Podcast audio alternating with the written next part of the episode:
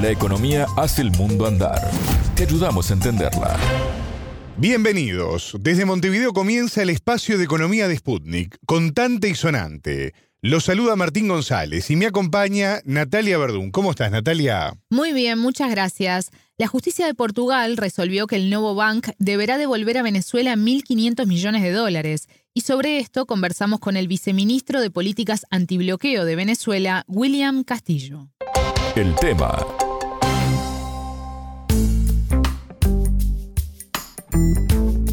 Este miércoles 9 se conoció este fallo del Tribunal Judicial de Lisboa que ordena la devolución de alrededor de 1.500 millones de dólares pertenecientes, entre otras entidades, al Banco de Desarrollo Económico y Social, el BANDES, y Petróleos de Venezuela, PDVSA, lo que fue muy celebrado por el Ejecutivo venezolano, Natalia. Exacto. Celebramos la decisión del Tribunal de Portugal apegado a la justicia y a la ley internacional.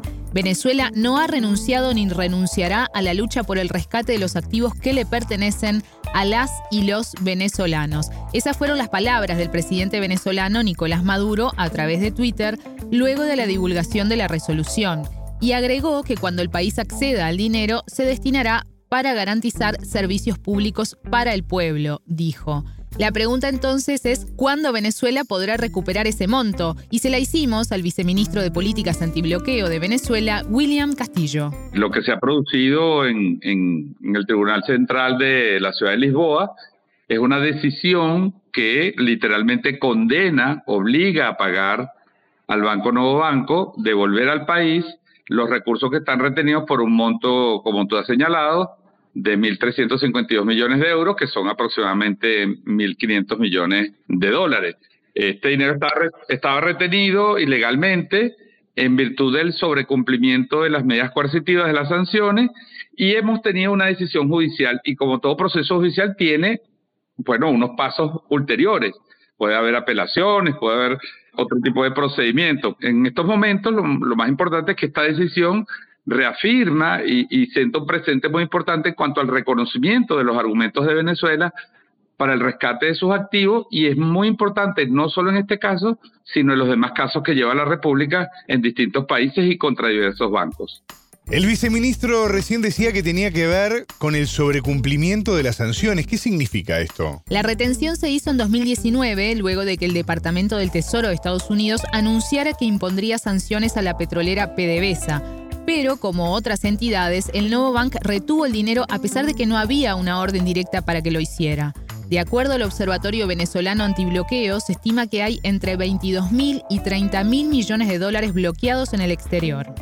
La figura jurídica que se ha utilizado desde el año 2019 es retención, congelamiento o bloqueo de recursos y hay varias categorías, ¿no? Unos que han sido bloqueados directamente en cumplimiento de las órdenes ejecutivas dictadas por Donald Trump que ordenaron bloquear los recursos y los activos de Venezuela en el sistema financiero internacional. Entonces, hay unos que están bloqueados por decisiones directas y otras por decisiones financieras indirectas derivadas de lo que los americanos llaman el over compliance o el sobrecumplimiento de las sanciones. Es decir, aunque no haya una medida directa, los bancos para cuidarse y protegerse de la posibilidad de ser sancionados, entonces retienen los recursos de Venezuela y no se los devuelven. Nosotros estimamos en Venezuela, en el, Observatorio Venezolano Antibloqueo, que puede haber una cantidad entre 22 mil y 30 mil millones de dólares este, en distintos modos de retención, tanto en bancos privados, que es un total de 29 bancos privados,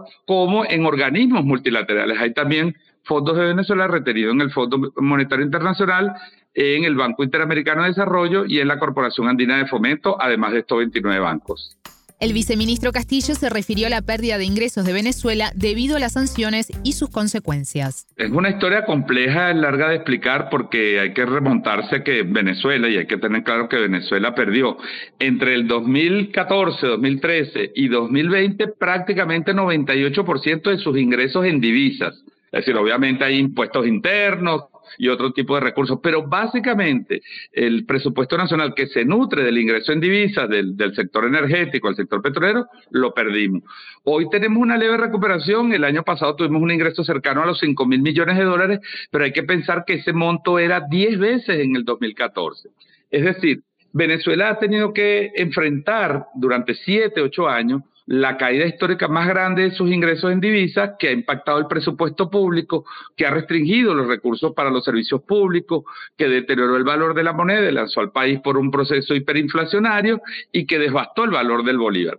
Sin embargo, con políticas económicas puntuales dirigidas a impulsar la producción interna, con el ahorro interno, con el uso también ciertamente de alianzas productivas, eh, de alianzas con países que no acatan las sanciones, vamos, estamos hablando de Rusia, estamos hablando de China, Estamos hablando de Turquía, de países que han seguido comerciando con Venezuela y han permitido de alguna manera esos acuerdos comerciales compensar parte de esos efectos. Pero sin duda alguna, la economía nacional fue severamente afectada por este bloqueo a los recursos y por los ataques a la industria petrolera que derrumbaron prácticamente el 90% de la producción de petróleo en Venezuela. A partir de esta resolución en Portugal, ¿qué sigue ahora con el resto de las demandas que tiene Venezuela para recuperar estos recursos? Natalia, porque yo recuerdo que hace un mes aproximadamente el Tribunal de Apelación de Londres rechazó justamente una apelación del Banco Central de Venezuela para la devolución del oro depositado en el Banco de Inglaterra. Exacto, le preguntamos a Castillo cómo sigue ahora esta batalla judicial. Continuar la larga batalla judicial que tenemos tanto en Inglaterra como en Portugal, como en otros países, en una situación donde empiezan a reconocerse, y eso es lo simbólico y lo importante, y por eso eh, lo celebramos como una victoria judicial y política muy importante, se empiezan a reconocer los argumentos de Venezuela. Es decir, existe un solo gobierno en Venezuela, no existe ningún interinato ni ningún gobierno fantasma, existen unas instituciones de Venezuela, unas instituciones financieras que tienen unos recursos y esos recursos pertenecen esas instituciones, que es lo que ha dicho el Tribunal de Lisboa. Nosotros creemos, con la devolución que ha hecho la Corte Suprema de Inglaterra, ha devuelto el caso a la primera instancia, el caso del oro, que es donde nosotros introducimos el juicio y ahora al reconocer el gobierno inglés, que ya el señor Juan Guaidó nunca existió, pero ahora al reconocerlo, que no, no existe como autoridad de Venezuela, creemos que tenemos también posibilidades de avanzar en el juicio en Inglaterra y así en varias partes del mundo. Pero se trata de una batalla legal, de una batalla jurídica muy compleja, donde hay poderosos intereses de corporaciones y de bufetes que están trabajando para que esos dineros sigan bloqueados y para que esos dineros sigan beneficiando a organizaciones criminales internacionales que, prevalidos del reconocimiento político, asaltaron los recursos de Venezuela.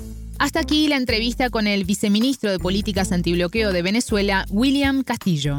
Muchas gracias, Natalia. De nada, las órdenes. Contante y sonante desde Montevideo.